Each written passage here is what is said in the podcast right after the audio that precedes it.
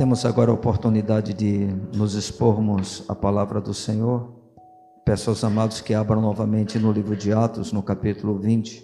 Nós vamos fazer a leitura do mesmo texto que utilizamos na abertura desse culto, capítulo de número 20, a partir do verso 17 até o 35.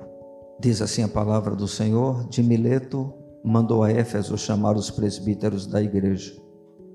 E quando se encontraram com ele, disse-lhes: Vós bem sabeis como foi que me conduzi entre vós em todo o tempo, desde o primeiro dia em que entrei na Ásia, servindo ao Senhor com toda a humildade, lágrimas e provações que, pelas ciladas dos judeus, me sobrevieram, jamais deixando de vos anunciar coisa alguma proveitosa e de vos ensinar publicamente e também de casa em casa testificando tanto a judeus como a gregos o arrependimento para com Deus e a fé em nosso Senhor Jesus Cristo.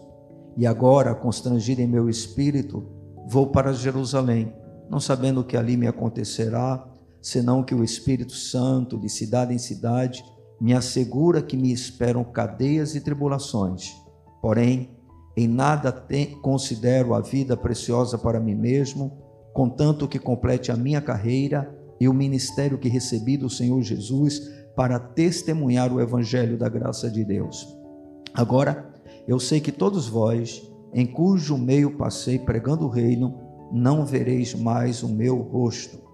Portanto, eu vos protesto no dia de hoje, que estou limpo do sangue de todos, porque jamais deixei de vos anunciar todo o desígnio de Deus Atendei por vós e por todo o rebanho sobre o qual o Espírito Santo vos constituiu bispos, para pastoreardes a igreja de Deus, a qual ele comprou com seu próprio sangue. Eu sei que, depois da minha partida, entre vós penetrarão lobos vorazes que não pouparão rebanho, e que dentre vós mesmos se levantarão homens falando coisas pervertidas para arrastar os discípulos atrás deles. Portanto, vigiai, lembrando-vos de que por três anos, noite e dia, não cessei de admoestar com lágrimas a cada um. Agora, pois, encomendo-vos ao Senhor e à palavra da sua graça, que tem poder para vos edificar e da herança entre todos os que são santificados. De ninguém cobicei prata, nem ouro, nem vestes Vós mesmo sabeis que estas mãos serviram para o que me era necessário, a mim e aos que estavam comigo. Tenho-vos mostrado em tudo que, trabalhando assim, é mister socorrer os necessitados e recordar as palavras do próprio Senhor Jesus.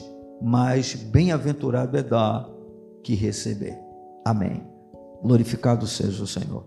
Nós temos feito parte de uma geração e vivemos dentro de uma nação, e essa tem sido uma mensagem em muitos lugares do mundo, aonde as pessoas elas são incentivadas a valorizarem a sua própria vida. Na verdade, tem até mesmo mestres que se ocupam apenas com isso, colocando o homem como centro de tudo e os estimulando exatamente a valorizarem a si mesmos. E por incrível que pareça, segundo o que a palavra de Deus nos mostra, a gente vai perceber que, de fato, essa questão de valor da vida, ela tem muita importância. E, na verdade, ela faz toda a diferença na nossa relação com Deus, nas nossas experiências com Ele e na nossa utilidade para Ele. No entanto, diferentemente do que muitos têm afirmado, o que a Bíblia nos mostra é exatamente o contrário daquilo que está sendo ensinado por muitas pessoas. Ou seja, parece, é o que as Escrituras deixam transparecer, que quanto menos preciosa for a nossa vida para nós mesmos, mais proveitosa ela é para Deus e mais deleitosa e significativa ela é para nós mesmos. E é isso que nós queremos tratar nessa noite utilizando as palavras e a experiência do apóstolo Paulo. Ou seja, enquanto muitos estão dizendo valorize a você mesmo, você é o cara, você pode todas as coisas, você é muito importante, você é especial, você é ouro de Ofir. A percepção do apóstolo Paulo era bem diferente. E eu queria exatamente usar esse homem que para nós todos é uma referência de cristianismo para tratar dessa questão. Eu vou me prender a um versículo e baseando-me nesse versículo, nós estaremos expondo aquilo que queremos apresentar durante essa noite. E que versículo é esse? É o versículo de número 24, principalmente a primeira parte desse versículo onde o apóstolo ele faz a seguinte afirmação: Porém, em nada, em nada, considero a vida preciosa para mim mesmo. Em nada considero a vida preciosa para mim mesmo. E eu creio, dentro dessa afirmação do apóstolo, que essa postura que ele adotou a respeito de si, a maneira como ele se via, a maneira como ele encarava a vida, a importância que a vida dele tinha para ele, nós vamos poder perceber dentro de todo o contexto exatamente algumas questões que nos mostram que se posicionar desta forma é exatamente o melhor caminho para que a gente possa desfrutar mais de Deus, se tornar mais útil para Ele e também experimentar de experiências mais profundas com a sua pessoa.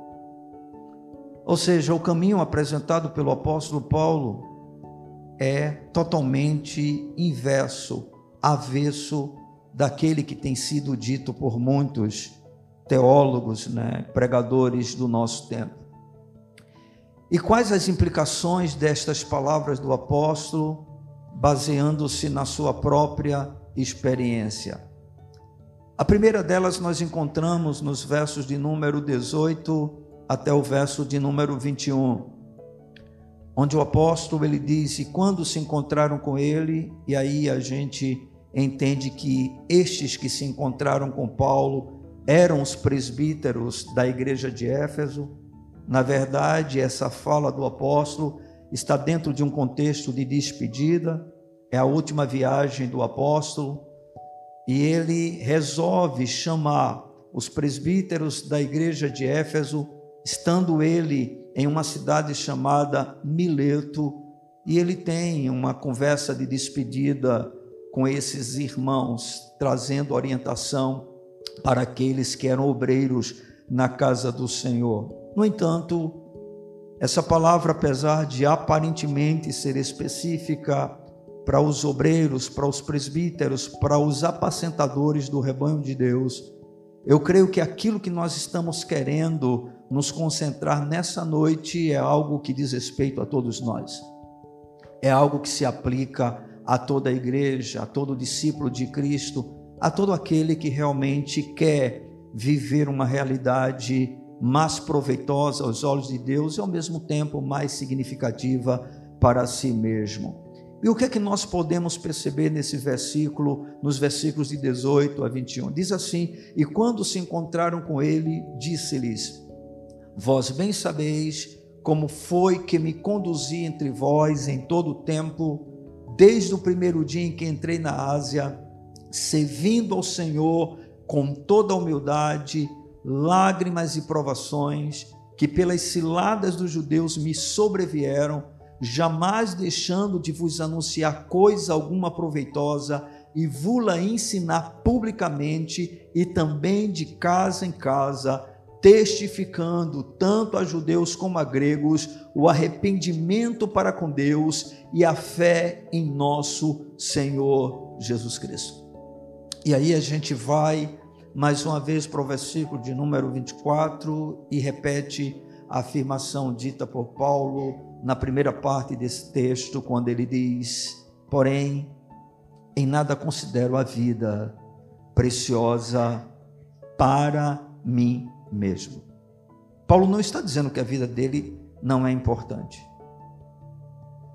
Paulo não está dizendo que a vida dele não vale alguma coisa. Ele está dizendo para mim mesmo. Estão compreendendo? Nós não estamos aqui negando que a nossa vida não tenha valor para Deus. Pelo contrário, é justamente o que Paulo está dizendo. A vida não tem preciosidade alguma para mim mesmo. Em qual sentido? No sentido dos desejos, no sentido daquilo que nós buscamos em relação à nossa própria vida, ou seja, está relacionado ao egoísmo do homem, ao pensar em si, na busca de uma felicidade natural, na busca de uma valorização humana, na busca de ser importante diante das pessoas. Paulo está dizendo isso, olha, eu não vejo preciosidade alguma na minha vida para mim mesmo. E o que é que isso resultava como efeito na vida do apóstolo?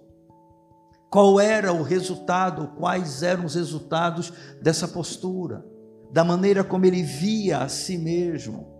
Bem, a primeira coisa que a gente percebe é que isso produzia intensidade no serviço a Cristo por parte do apóstolo. Ou seja, Paulo tinha consciência do quão pouco importante era a vida para ele mesmo, e como consequência disso, Paulo servia ao Senhor de maneira extremamente intensa, totalmente dedicado, porque ele sabia exatamente qual era o real valor da sua vida. Perceba, irmãos, Paulo diz: servindo ao Senhor, versículo de número 19, com toda humildade, lágrimas e provações que pelas ciladas dos judeus me sobrevieram. Ou seja, Paulo estava pronto, estava disposto a servir ao Senhor o tempo que ele tivesse, de maneira intensa, porque ele compreendia que a vida dele não tinha importância alguma para ele mesmo. Irmãos, todos nós vivemos normalmente em busca de satisfações pessoais. A gente está sempre procurando alcançar né, novos degraus na nossa existência de vida. A gente sempre busca o que é melhor, a gente sempre busca aquilo que vai trazer para nós uma qualidade de vida natural melhor, mais conforto, mais regalia, não é? Mais satisfação, mais prazer. Enfim, são as coisas que normalmente parecem nortear a nossa vida. É aquilo que nós o tempo todo trabalhamos enquanto permanecemos neste tabernáculo porque valorizamos demais a nossa existência. E esta provavelmente seja uma das grandes razões que nós ainda fazemos parte de um povo aonde a morte parece ser um inimigo extremamente assustador, porque justamente como a nossa vida, ela o tempo todo é vivida, não é? Onde nós temos uma importância muito grande então, quanto mais nós a conservarmos aqui na terra, nós achamos que seja melhor, porque queremos alcançar os nossos objetivos, os nossos sonhos, e mesmo que não tenha nenhum, nós queremos é viver, porque entendemos ou na nossa cabeça a nossa vida ela tem realmente muita importância para nós. E aqui nós vemos que o apóstolo Paulo, ele servia ao Senhor não é? independente das circunstâncias que ele estivesse. Ele fala que sofreu no meio dos Efésios justamente problemas com os judeus, perseguição pelos judeus, sofrimento por causa da sua fé. E ele diz: Eu fiz isso durante os três anos que eu estive no meio de vocês, o tempo todo, porque porque eu não tenho nada a vida preciosa para mim mesmo. Ou seja, Paulo não buscava nada do que nós buscamos nos nossos dias. Eu vi uma mensagem de um pregador e ele dizia uma coisa interessante, e ele falou a sua própria experiência com Deus, porque ele questionou ao Senhor, dizendo: Senhor, por que que hoje nós somos uma igreja que tem avançado tanto em termos numéricos, né? pelo menos dentro de uma visão natural. Né? A gente vê muitas congregações, muita gente abarrotando templos, e ele se questionou por que há tão poucos missionários. Ou seja, nós não conseguimos crescer no que diz respeito à disponibilidade e entrega das pessoas à obra do Senhor, ao serviço do Senhor, na mesma proporção que há um crescimento numérico. Por um lado, a gente vê as igrejas se multiplicando, em cada esquina abre um, um, templo, em cada esquina abre uma congregação. No entanto, o campo missionário sofre por quê? Porque ninguém está disposto a abrir mão da sua própria vida. E aí ele fez esse questionamento diante do Senhor. E o Senhor respondeu para ele: é porque as pessoas estão valorizando demais a sua própria vida. Ou seja, para cada um de nós, a nossa vida é extremamente importante e nós não estamos dispostos a abrirmos mãos dos nossos sonhos pelos sonhos, se é que se pode chamar de sonho que Deus não sonha, mas vamos dizer essa palavra utilizando como sendo desejo, a vontade, aquilo que Deus quer, os sonhos de Deus. Por exemplo, só para você entender isso, nós somos pais crentes, ok? E aí nós criamos os nossos filhos, e o que é que estimulamos a eles? Para que eles estudem, para que eles se esforcem, para que no futuro cada um seja um doutor, seja um engenheiro, seja um advogado, seja uma pessoa, não é, que tenha uma vida, vamos dizer assim, digna. Onde é que você encontra hoje pais dizendo, Senhor, eu quero que meu filho seja um missionário? Senhor, eu estou disposto a dar o meu filho para ti. A fazer como fez a mãe de Samuel, o pai de Samuel, que prometeu Samuel a quem? Ao Senhor. Irmãos, não há essa disposição no nosso coração. Porque a nossa vida é muito importante, nós estamos muito apegados a ela, né? O nosso ego, aquilo que nós queremos, isso é algo que tem feito a grande diferença, e para Paulo não. Paulo, ele tinha exatamente um conceito diferente do nosso, e ele afirma: porém, em nada considero a vida preciosa para mim mesmo. É esse mesmo apóstolo que fez essa declaração, que escrevendo aos Coríntios, na segunda epístola, no capítulo 12, versículo de número 15, ele vai afirmar: Eu de boa vontade me gastarei e ainda me deixarei gastar em prol da vossa alma. Ou seja, Paulo estava dizendo para os coríntios: eu tenho gasto a minha vida de maneira espontânea e estou disposto a gastá-la ainda mais, porque porque eu não tenho em nada a minha vida preciosa para mim mesmo. Ou seja, ela não é importante para mim mesmo. Acredito que esta foi exatamente uma das razões que Paulo ele é, fugiu né, do celibato, do casamento, porque Paulo sabia que apesar do casamento ser uma coisa boa, e nós não estamos aqui negando isso, é algo realmente que tem a aprovação de Deus, que tem o aval de Deus, Deus vai dizer depois que une o homem à mulher, e viu Deus que tudo era muito bom, isso é um fato, mas Paulo tinha a certeza de que um relacionamento conjugal iria dificultar a sua entrega de vida nas mãos do Senhor, porque as preocupações aumentam, os problemas surgem, os temores se multiplicam. Há uma diferença enorme, por exemplo, entre você servir ao Senhor no meio da perseguição sozinho e você servir ao Senhor tendo uma esposa e tendo filhos. Porque quando vão a você a primeira ameaça que vem não é a você, é a sua esposa e é aos seus filhos. E isso é muito mais difícil da gente lidar, da gente suportar. E o apóstolo Paulo tinha essa consciência. Então ele diz para os coríntios: Eu tenho me gastado por vocês. Ou seja, eu não gasto a minha vida por mim mesmo.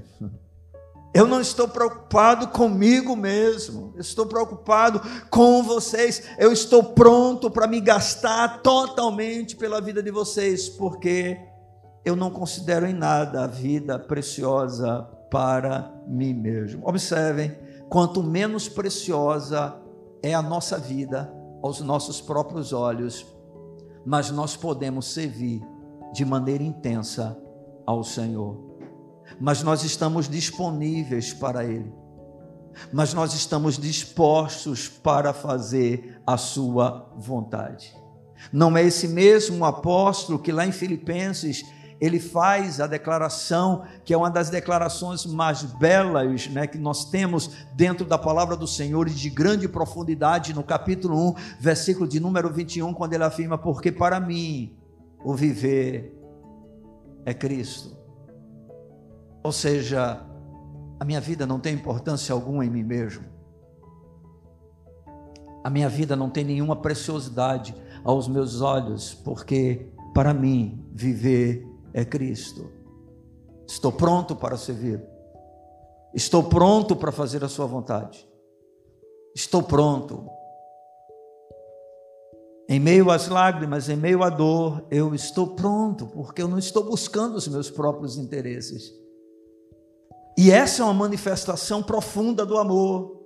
Porque, como o mesmo Paulo diz em 1 Coríntios, no capítulo de número 13, ele vai dizer: o amor não busca os seus próprios interesses, irmãos. Por que não busca os seus próprios interesses? Porque à medida em que você conhece ao Senhor e entende que a tua vida, ou a sua vida, no caso em si mesmo, não tem valor algum, você vai conseguir amar verdadeiramente, porque você está buscando sempre os interesses de Deus, os interesses do reino, e isso realmente é algo que é bom para o reino e é bom para aquele que vive dessa maneira. Irmãos, nós somos os mais prejudicados por valorizarmos demais a nossa própria vida. Deus não perde nunca nada com nada. Ele é o dono de tudo. Vocês estão entendendo? As nossas virtudes e os nossos pecados não alteram em nada quem Deus é. Ele é Deus independente de qualquer coisa. Ele não se perturba com nada. Ou seja, nós é que somos aqueles que vivemos uma vida bem abaixo do que ele realmente deseja. E aí a vida ela se torna com um significado extremamente raso, né? porque a gente vive pelas coisas da terra quando deveríamos viver pelas coisas dos céus. E por quê? Porque valorizamos demais, achamos muito preciosa a vida que a gente tem. E não por causa do que Cristo fez por nós, mas por causa de nós mesmos apenas. Quanto menos preciosa é a nossa vida para nós mesmos, mais utilidade nós vamos ter para Deus. Como é necessário que o Espírito Santo abra os nossos olhos para nos mostrar quem realmente somos em nós mesmos. Amém, irmãos?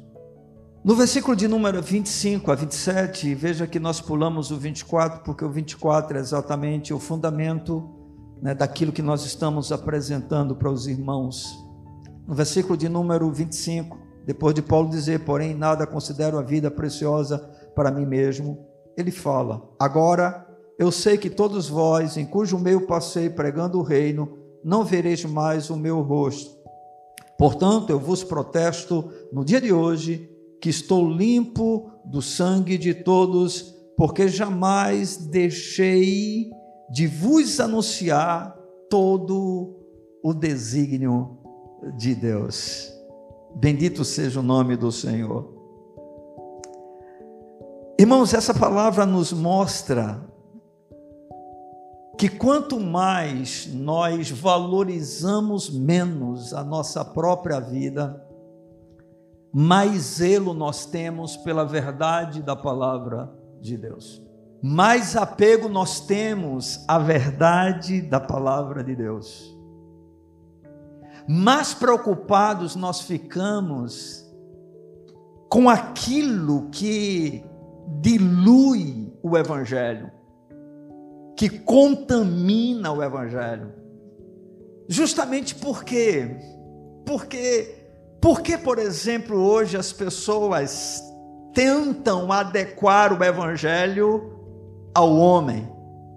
Presta atenção, irmãos, o homem é que tem que se adequar ao evangelho, não é o evangelho ao homem. Por que, que hoje as pregações, elas são pregações justamente voltadas para que as pessoas se sintam bem ao ouvir a mensagem do Evangelho, e aí eu estou colocando aspas, porque não é o Evangelho nós já podemos mostrar que, apesar do Evangelho ser boas novas de salvação, e é de fato uma boa notícia, mas o Evangelho começa com a mensagem que não é nada agradável, e Paulo vai deixar isso justamente dentro desse texto porque ele fala claramente que o evangelho pregado por ele era um evangelho que se anunciava arrependimento e fé na pessoa de Cristo. E arrependimento, para que você entenda isso, você tem que ser confrontado com a verdade da palavra de Deus. Você tem que saber exatamente do que você tem que se arrepender. Você tem que perceber o que é a sua vida sem a pessoa de Cristo e quão perdido você se encontra, quão corrupto é o seu coração e quantas são as atitudes que entristecem, que desagradam o coração de Deus. E isto não é uma mensagem agradável. Quando nós estamos preocupados com a nossa própria vida, nós queremos ouvir mensagens como, por exemplo, se você está enfermo, você vai ser curado. Se você está com problema no seu casamento, Deus vai restaurar o seu casamento. Se você tem problema financeiro, Deus vai agir, vai fazer milagres, Ele vai operar maravilhas, Ele vai abrir portas, Ele vai te abençoar. Essas mensagens são interessantes. Se você está para baixo, ei, para com isso. Você precisa valorizar a sua própria vida. Você não pode ficar dessa maneira. Nós queremos ouvir esse tipo de mensagem, irmãos. Nós não nos sentimos muito confortáveis quando somos confrontados pela palavra de Deus.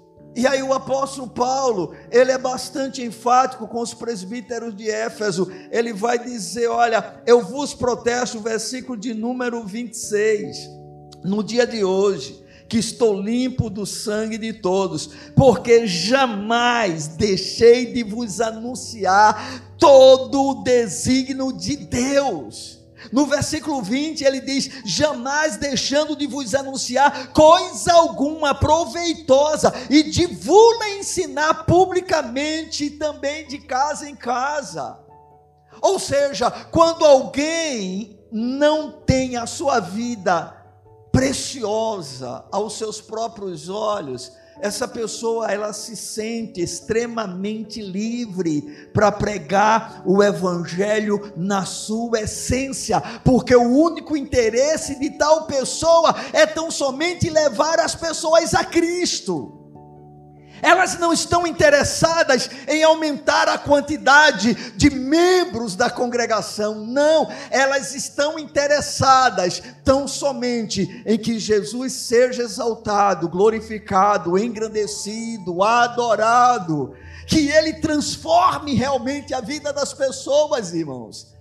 E para que uma transformação aconteça, a verdade tem que ser proclamada, o evangelho, na sua essência, tem que ser pregado. Paulo não negociava a mensagem do evangelho. Paulo não usava uma linguagem de bajulação para manter pessoas na casa de Deus. Ele não estava preocupado se alguém era rico, se alguém era pobre, se alguém tinha talento, se alguém não tinha talento. Para ele, o único interesse era anunciar a Cristo e este crucificado. Bendito seja o nome do Senhor. Somente quando nós passamos e vamos gradativamente percebendo o quanto a nossa vida não tem essa preciosidade toda, toda para nós mesmos, é que nós vamos cada vez mais aumentando o zelo com o Evangelho de Cristo. Amém, irmãos?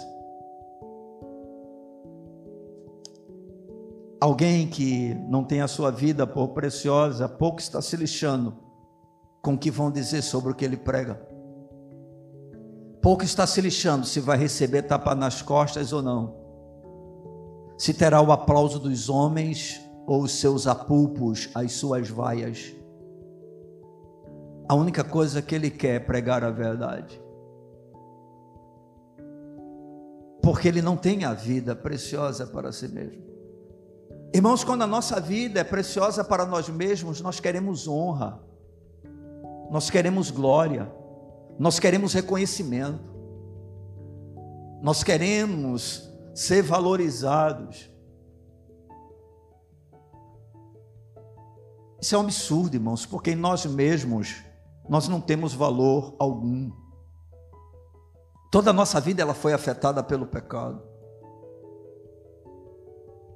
E é exatamente por causa desse pecado que nós ainda estamos tão apegados a essa terra.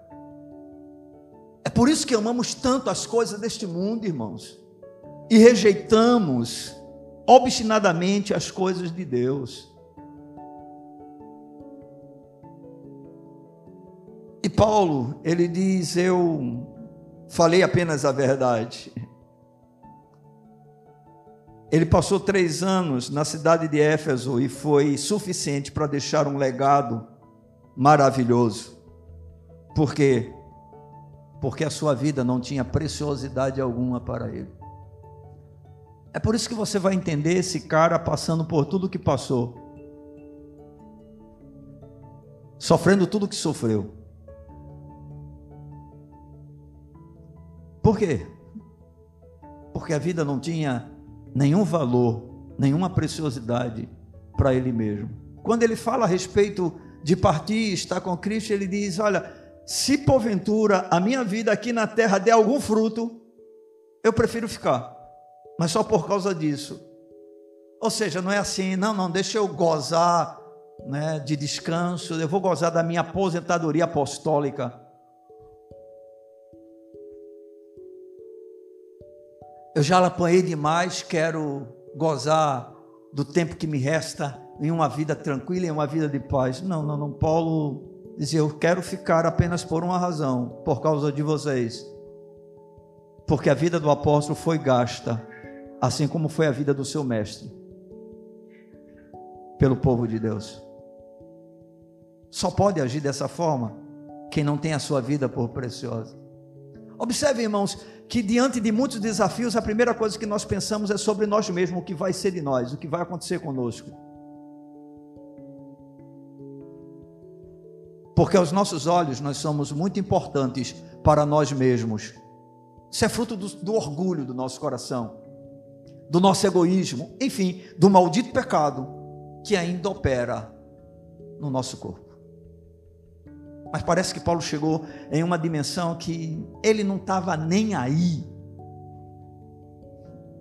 Ele não estava preocupado com nada. Essa é a razão que ele diz: Olha, eu tanto sei estar passando por momento de fartura, como pode ser necessidade. Eu tanto sei ser honrado como ser desprezado, maltratado. E aí, aquela célebre frase dele, que é muito mal interpretada: Eu posso todas as coisas naquele que me fortalece. Ou seja, nada mexe comigo, nada altera a minha relação com Deus, nada muda os meus planos de agradar ao Senhor. Os meus propósitos, por quê? Porque a minha vida não é preciosa para mim mesmo. Quanto mais valorizamos a nós mesmos, menos zelo nós temos com a palavra de Deus, porque nós vamos ajustando essa palavra para nós. Nós vamos querendo que ela se molde aos nossos desejos, às nossas vontades. Estão compreendendo? É por isso que é muito mais simples e mais fácil abraçar determinados tipos de mensagens. Porque elas trazem conforto. Mas não é aquele conforto que vem por um pelo fato de que você está livre de você mesmo. Não é aquele conforto, porque traz uma palavra de esperança, aonde você alimenta a expectativa de que aquele quadro vai mudar para melhor. Porque não é isso que nós estamos buscando o tempo todo, e não é esta razão de encontrarmos tanta dificuldade, de vivermos alguma circunstância de aflição, de tribulação, de tempestade. Por quê? Porque quando essas coisas chegam, o que é que nós queremos? Nós queremos que elas simplesmente passem, porque nós queremos viver essa vida. Nós queremos aproveitar essa vida. Irmãos, por favor, não confundamos as coisas. Eu não estou dizendo de maneira alguma que nós não possamos viver determinadas coisas boas. A grande questão está no valor ou no quão preciosa é a nossa vida aos nossos próprios olhos. Percebam quanta dificuldade nós temos de ser humilhados. Porque nós somos importantes demais. Perceba a dificuldade que temos de perdoar uma traição, porque nós somos bons demais. Nós somos muito justos. Então, como consequência, as nossas reações são sempre contrárias àquelas apresentadas por Deus em Sua palavra. Por quê? Porque estamos muito vivos. Na verdade, o carregar a cruz para nós diariamente parece uma tarefa que nós nunca vamos conseguir alcançar. E é evidente que nós não vamos alcançar se de fato a nossa relação com o Senhor não for aperfeiçoada a cada dia, o que parece, nós não estamos muito dispostos para que isso aconteça.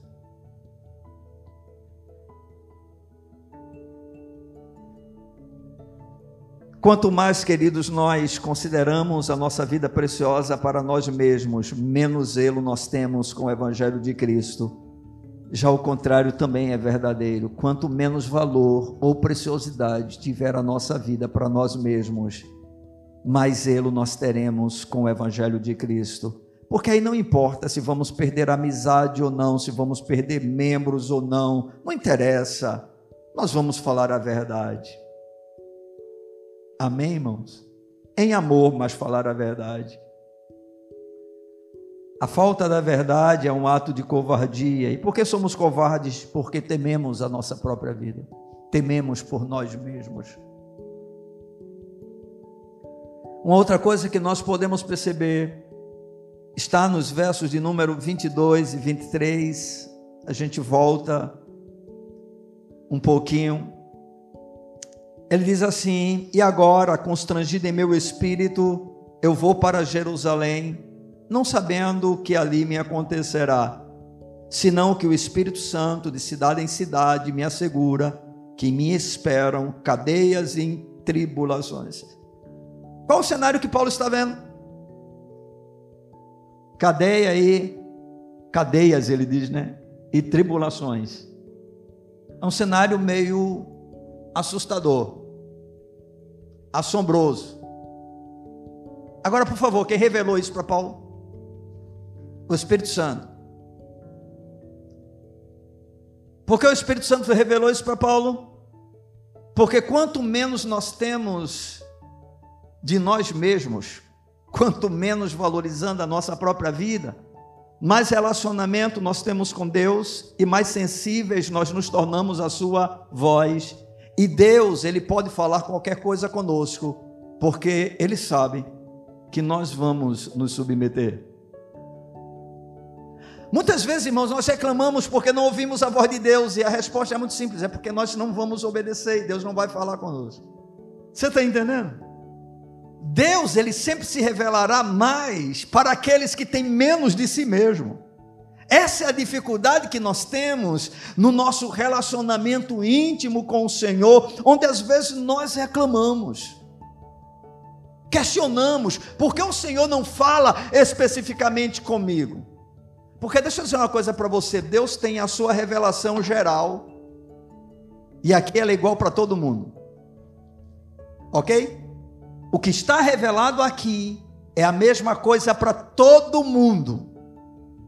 Mas o Deus que fala de forma geral, ele é um Deus pessoal. Ok? O que significa que Deus pode revelar coisas para mim que não vai revelar para você, que não vai revelar para o outro? Porque nós somos filhos. E Deus conduz os seus filhos. Não é isso que as Escrituras diz? Todo aquele que é guiado pelo Espírito de Deus é filho de Deus. Então o que é que nós percebemos? Nós percebemos o apóstolo tratando a respeito da sua experiência. Ele estava justamente indo para Jerusalém. E por que ele estava indo para Jerusalém? Por um comando do próprio Deus. E a promessa não foi: olha, Paulo, vai lá que vai dar tudo certo. Vai lá, Paulo, que eu vou mudar a tua sorte. Vai lá, Paulo, porque o tempo de chorar acabou. Vai lá, Paulo, porque agora é só vitória, é só bênção. Paulo, eu vou mudar o teu cativeiro. Paulo, eu vou cicatrizar todas as tuas feridas. O teu último tempo na terra será muito melhor do que o primeiro. Não, não, não, não, não, não, não, não. Irmãos, é essa mensagem que nós todos queremos. Paulo ouve uma mensagem totalmente diferente. O Espírito Santo diz para Paulo: Paulo, olha, o que te aguarda é prisão e tribulação. E diga-se de passagem, Paulo já havia sofrido bastante, mas o Senhor está dizendo para Paulo: vai complicar mais, vai piorar mais um pouquinho.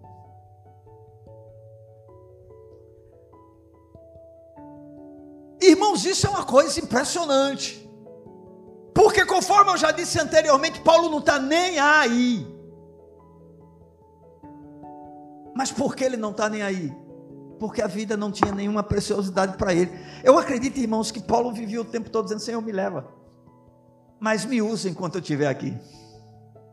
Um cara que diz: para mim, viver é Cristo e morrer é lucro, ele está extremamente seguro. A morte não causa nenhum tipo de pavor a ele. Eles sabem quem crê. E Paulo está vivendo essa realidade. E ele está nessa reunião, só presbítero ali, que testemunho de Paulo, né? Só homens que tinham a responsabilidade de apacentar o rebanho do Senhor. E Paulo começa a mostrar a sua vida como exemplo. Não era apenas discurso, ele diz: vocês sabem como eu vivi no meio de vocês. Vocês sabem o que eu padeci na pregação do Evangelho. Vocês sabem que a única coisa que eu pregava era arrependam-se e creiam. E eu quero dizer para vocês uma coisa: olha, vocês não vão me ver mais. Eita! O cara está dizendo: eu não volto mais aqui, eu não sei o que vai acontecer, mas eu não volto mais. É por isso que depois eles vão se abraçar com Paulo, vão chorar. Paulo não vai, não vai. Ele diz: O que é que vocês estão fazendo? Eu estou pronto, eu estou preparado, não apenas para sofrer por causa de Cristo, mas se é possível, preciso a morrer por causa dele. Porque a minha vida não é preciosa em nada para mim mesmo. Paulo não dizia, deixa eu ver meu neto crescer. Deixa eu ver meu filho casar. Deixa eu primeiro trabalhar, ganhar dinheiro e ter uma família. A minha vida não é preciosa em absolutamente nada para mim mesmo. Paulo não era o centro da sua vida. E nós somos o centro da nossa. A gente até canta, né? Que o Senhor é o centro Mas se ele fosse, nós não daríamos valor algum à nossa própria vida.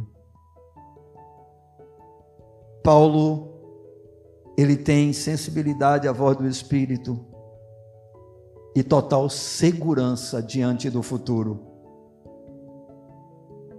O futuro para Paulo não era nenhum problema.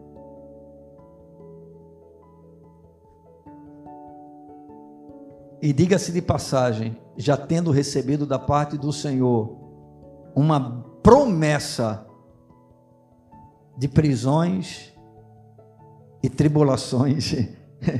Quem gostaria de, de, ouvir uma promessa dessa na sua vida? A gente vem para a igreja, Senhor, eu vou pegar a minha bênção. Né? Se for nessas igrejas que tem profecia, alguém diz alguma coisa interessante, você diz, eu me aproprio, eu tomo posse. Essa promessa é para mim e eu não largo.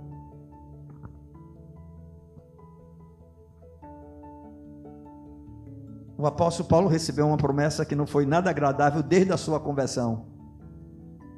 Quando ele se encontrou com o Senhor lá no caminho de Damasco, e ele teve aquela experiência espetacular, sobrenatural, em que ele caiu no chão, ficou cego temporariamente.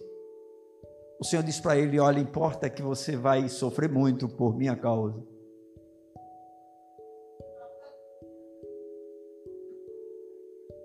Está começando só agora. Agora é só para ficar cego um pouquinho, porque eu quero que seus olhos sejam abertos de verdade. E Paulo tem o tempo todo essa consciência. Irmão, você já imaginou como seria bom para nós, tranquilo para nós, seguro para nós, se nós já andássemos com uma sentença de morte, sabendo para quem estamos indo? Porque é isso que o Evangelho deveria fazer. Não foi o que o Senhor falou? Se alguém quiser ser o meu discípulo, tem que fazer o quê? Tomar a cada dia o quê? A sua cruz. O que significa tomar a cruz? Irmão, todo bom judeu sabia o que isso significava. A cruz era uma sentença de morte estabelecida pelo Império Romano, ou seja, qualquer pessoa sentenciada à cruz, essa pessoa estava determinada a morrer e não havia como mudar mais isso.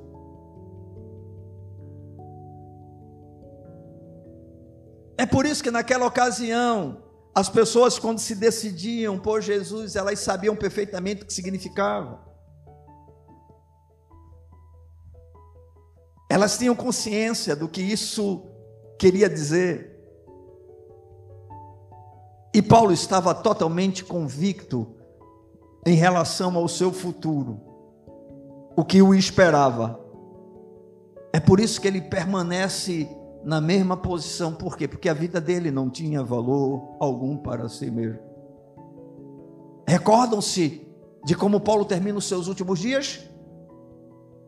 Em uma prisão, preso como malfeitor, acorrentado.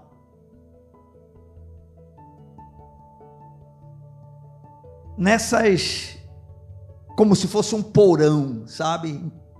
Coisa que não tem nada a ver o, é, o Aníbal Bruno, né? É o presídio nosso, é, é fichinha diante dessas coisas que, que eram as prisões do passado. Paulo está ali.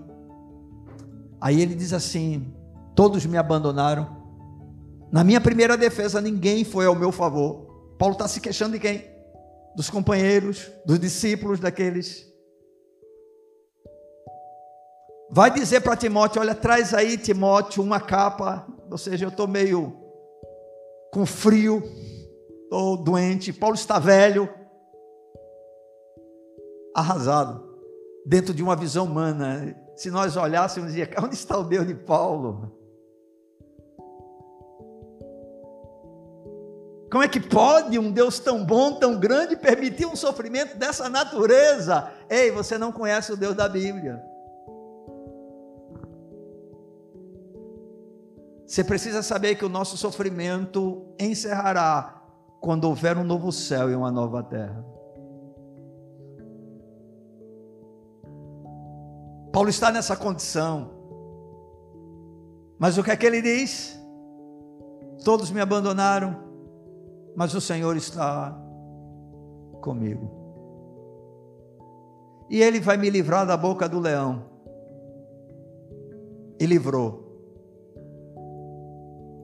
Paulo foi decapitado. E assim terminou a sua jornada, onde ele pôde dizer: Combati o bom combate, acabei a carreira, guardei a fé. Porque, irmãos, tudo isso, a sua vida não tinha preciosidade alguma para ele, nenhum valor para ele. A única coisa que Paulo queria era fazer a vontade do seu mestre. Perdeu-se em Cristo.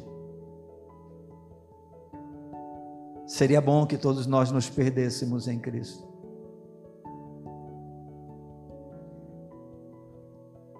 Quando nós entendemos isso, queridos, que a nossa vida não é preciosa aos nossos próprios olhos, nós podemos ter maior sensibilidade à voz do Espírito e total segurança diante do futuro. Onde está a morte a tua vitória? Onde está o inferno o teu aguilhão? Jesus venceu a morte, irmãos. E aqueles que estão nele são dele.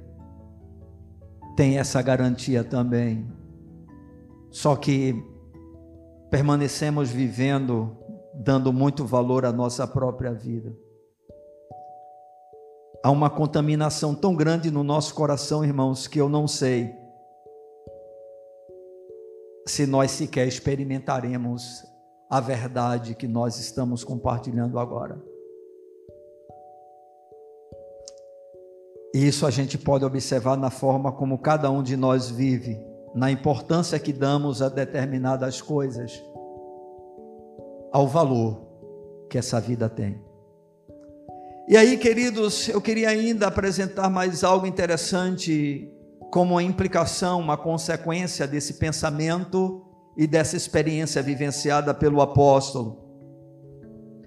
E conforme eu disse para vocês, isso faz uma grande diferença em nosso relacionamento com Deus nas nossas experiências com Ele e na nossa utilidade para Ele.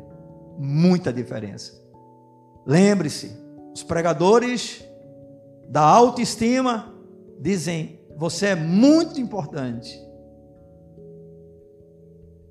você é valioso, você é ouro de Ofir, não deixe ninguém te humilhar. Você é cabeça e não cauda. Quem te viu passar na prova né, e não fez nada, vai sofrer as consequências.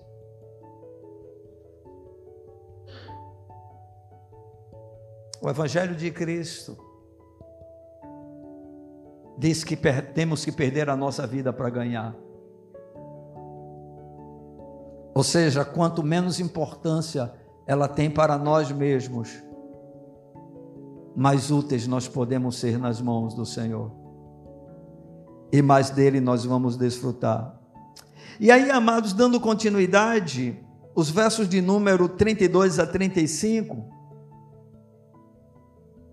nós vemos uma outra afirmação feita pelo apóstolo, que com certeza era uma consequência dessa declaração feita por ele, quando ele disse que em nada tinha a sua vida por preciosa para ele mesmo. E diz assim a palavra do Senhor, depois de falar algumas coisas para os presbíteros sobre o cuidado com o rebanho de Deus. Ele diz: Agora, pois, encomendo-vos ao Senhor e a palavra da sua graça, que tem poder para vos edificar e dar herança entre todos os que são santificados. E aí Paulo diz algo: De ninguém cobicei prata, nem ouro, nem vestes Vós mesmos sabeis que estas mãos serviram para o que me era necessário a mim e aos que estavam comigo. Tenho-vos mostrado em tudo que, trabalhando assim, é mister socorrer os necessitados e recordar as palavras do próprio Senhor Jesus. Mais bem-aventurado é dar que receber. Os pregadores de hoje, quando aceitam o convite para o ministério. E aí surge a oportunidade de servir ao Senhor em algum lugar. Uma das primeiras perguntas é: qual vai ser o meu salário? Quanto eu vou ganhar?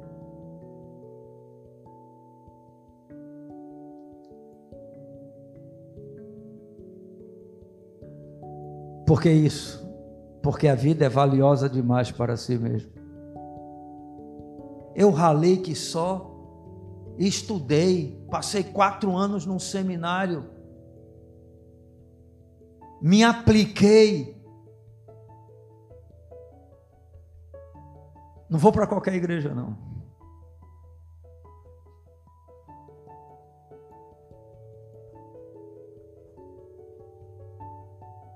Dependendo da oferta, o cara já diz: está amarrado.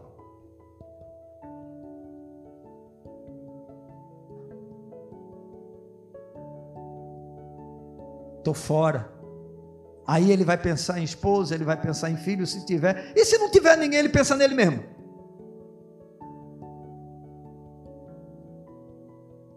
Porque conforme nós já demonstramos, irmãos, nessa mensagem, no início dela, são pouquíssimos aqueles que estão dispostos a aceitar alguns desafios para fazer a obra do Senhor. Aí o apóstolo Paulo mostra exatamente o contrário de tudo aquilo que nós vemos nos dias de hoje, com raras exceções, claro. Paulo diz: Olha, de ninguém cobicei prata, nem ouro, nem vestes.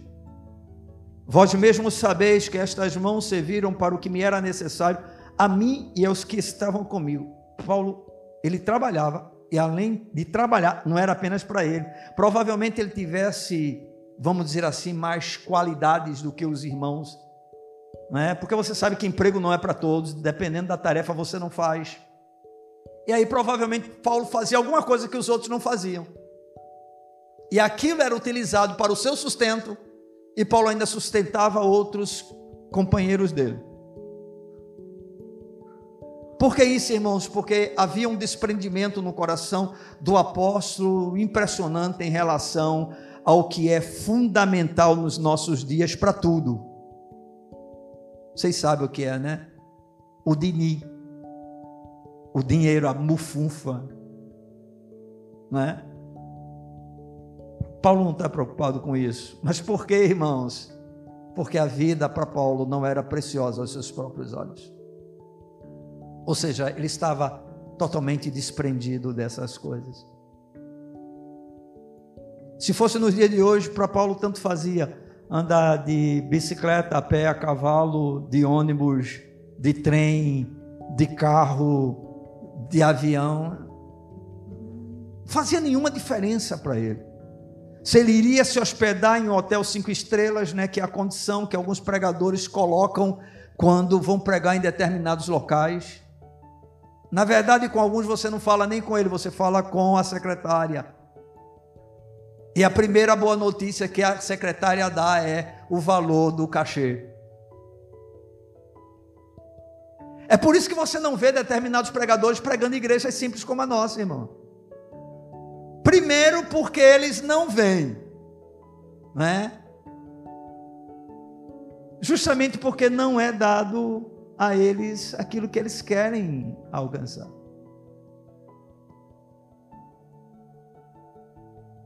E se toda a igreja realmente fosse séria, jamais aceitaria um pregador nela com essa postura. Jamais. Uma igreja séria vai convidar o pregador e vai dizer para ele: Olha, nós temos a casa do irmão para você se hospedar. Hã? No final vai se levantar uma oferta, é evidente que o pastor vai abençoar a vida do irmão, tá certo? Mas o Senhor Jesus disse uma coisa interessante: dai de graça o que vocês receberam de graça. Evangelho não é comércio, irmãos. Amém, irmão? Ah, vamos chamar o cantor fulano, o cantor Beltrano. Deus me livre. Sai de ré, capeta. alimentar comércio. Irmãos, esses cantores existem porque existem igrejas que alimentam esse sistema. Por que, é que há viciado em droga? Porque tem traficante, tem vendedor. Se não tivesse, você entende? Por que, que tem esses mercenários espirituais? Porque tem quem goste do movimento, gosta de atrair pessoas, de encher templo.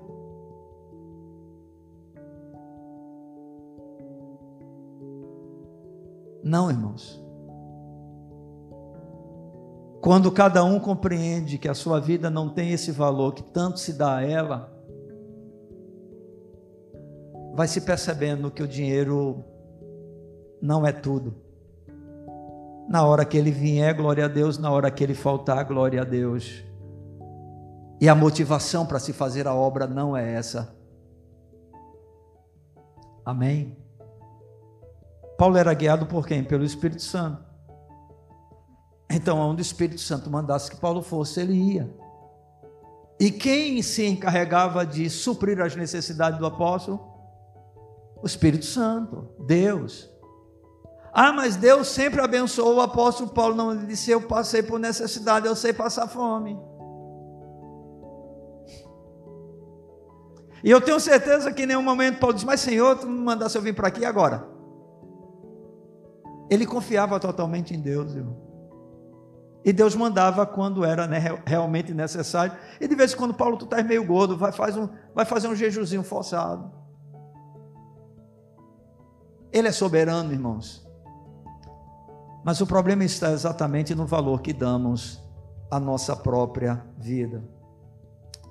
Então, queridos, quando nós realmente passamos a compreender que quanto menos preciosa é a nossa vida aos nossos próprios olhos, a gente vai experimentando essas verdades, né, vivenciadas pelo apóstolo. E aqui para nós, irmão,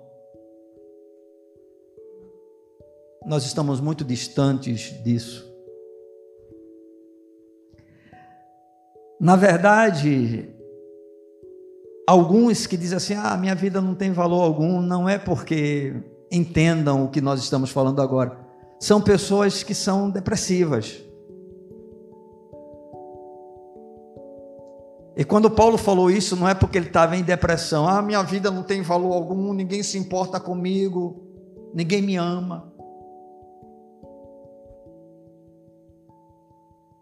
Paulo não falou isso porque estava com depressão. Paulo falou isso porque ele sabia qual era a importância da sua vida para Deus. Paulo não dizia, eu quero morrer porque a vida não faz mais sentido. Eu quero morrer porque todos me rejeitaram. Não, não, não. Ele dizia simplesmente, eu quero morrer porque viver é Cristo. Então morrer é lucro. Compreende, irmãos? Essa é uma boa motivação para vivermos.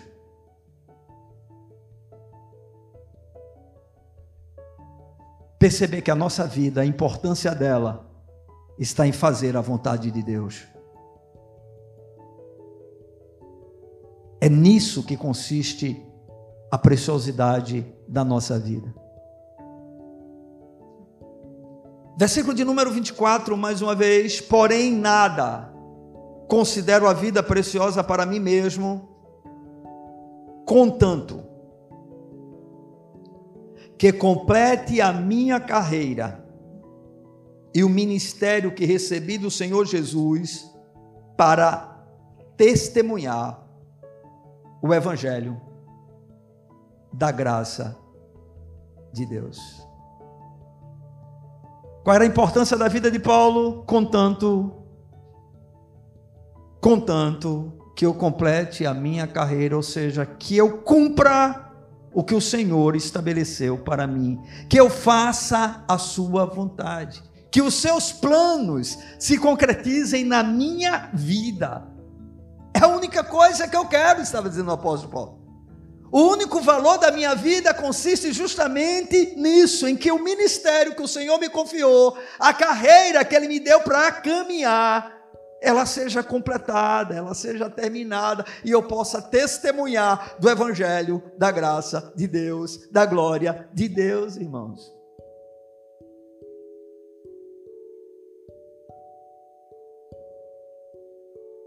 Creio eu, conforme já disse, que isso não diz respeito apenas a ministros da palavra do Senhor, mas a todo homem de Deus. Eu sei que Deus não nos chamou todos para ser pregadores, Deus não nos chamou todos para ser né, é, evangelistas, ter talentos especiais na realização da obra do Senhor, irmãos. Mas Deus nos chamou todos para que a nossa vida ela não seja preciosa aos nossos próprios olhos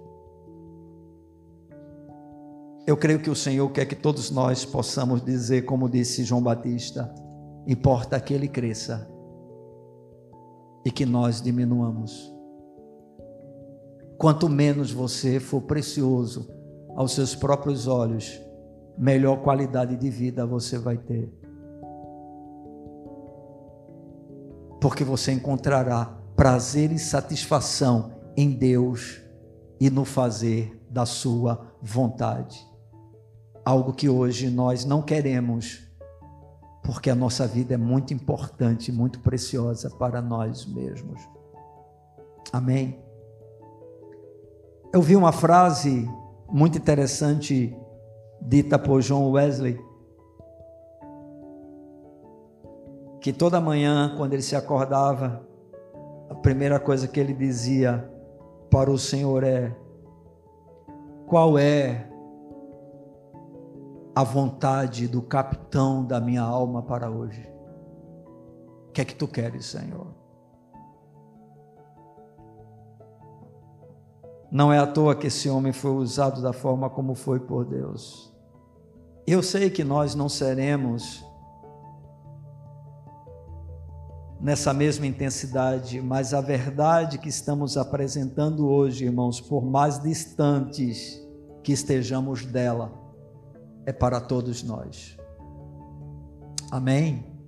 Isso não foi algo apenas que o apóstolo Paulo disse a respeito de si mesmo, mas é algo para ser almejado por cada um aqui presente. E para a gente concluir essa reflexão, a gente pode afirmar que quanto menos preciosa for a nossa vida para nós mesmos, mais utilidade teremos para Deus, Deus poderá nos usar de maneira muito mais intensa, mais ativa, mais poderosa. Mais intimidade poderemos ter com Ele, porque é evidente, irmãos. O que é que nos leva a não termos intimidade com o Senhor? A nossa própria vida. Por exemplo, por que é que nós não oramos? Pelo menos o suficiente como deveríamos. Porque nos preocupamos demais com a nossa vida. Hoje não, hoje eu tenho aniversário. Hoje eu tenho um churrasco. Hoje eu marquei com a família para sair. Presta atenção, irmão, não vamos confundir as coisas, tá? Essas coisas têm algum problema? Não, irmão. Mas elas são mais preciosas para nós, ao ponto de que essas coisas fazem com que a gente sacrifique, muitas vezes, aquilo que é mais precioso para a nossa própria vida. Vocês estão entendendo?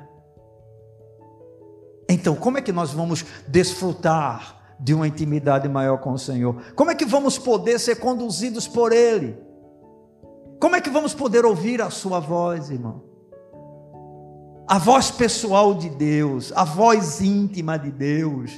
Nós não temos como fazê-lo, irmãos. A gente nem sequer consegue obedecer, ouvir a voz do Espírito na voz geral. Jesus disse assim: aquele que me ama, ele faz o quê? Guarda os meus mandamentos. A gente diz: esse aqui não, esse aqui não, esse aqui não. Por quê? Porque mexem com os nossos interesses. Aí a gente fica dando desculpa, não é dessa maneira, não é dessa forma, eu não creio assim. E por aí vai. Então, queridos, quanto menos preciosa for a nossa vida para nós mesmos, mais utilidade teremos para Deus, mais intimidade poderemos ter com Ele, mais zelosos seremos com a proclamação de Sua palavra, porque não vamos temer absolutamente nada. Não vamos escolher o que vamos dizer, falaremos a verdade. Amém, irmãos? de maneira amável, mas falaremos a verdade. A verdade é acima de qualquer preço. E por fim, queridos, nós teremos cada vez menos fascínio pelo dinheiro. Ou seja, o dinheiro dominará cada vez menos sobre nós. Amém, irmãos? Porque a nossa vida não é preciosa para nós mesmos. O que quer dizer a minha vida não é preciosa para mim mesmo? É porque eu estou pensando em tirar a minha própria vida. Não. Ela não é preciosa para mim mesmo, porque todo o valor que ela tem é Deus que dá ela. É por causa dele. Então, nada melhor do que a minha vida ser consumida por Ele. Amém, irmãos? Que o nosso bom Deus nos ajude a podermos avançar de degrau em degrau, de glória em glória, até experimentarmos um pouco, irmãos, destas verdades que estão sendo o tempo todo anunciadas entre nós. Vamos ficar de pé na presença desse Deus.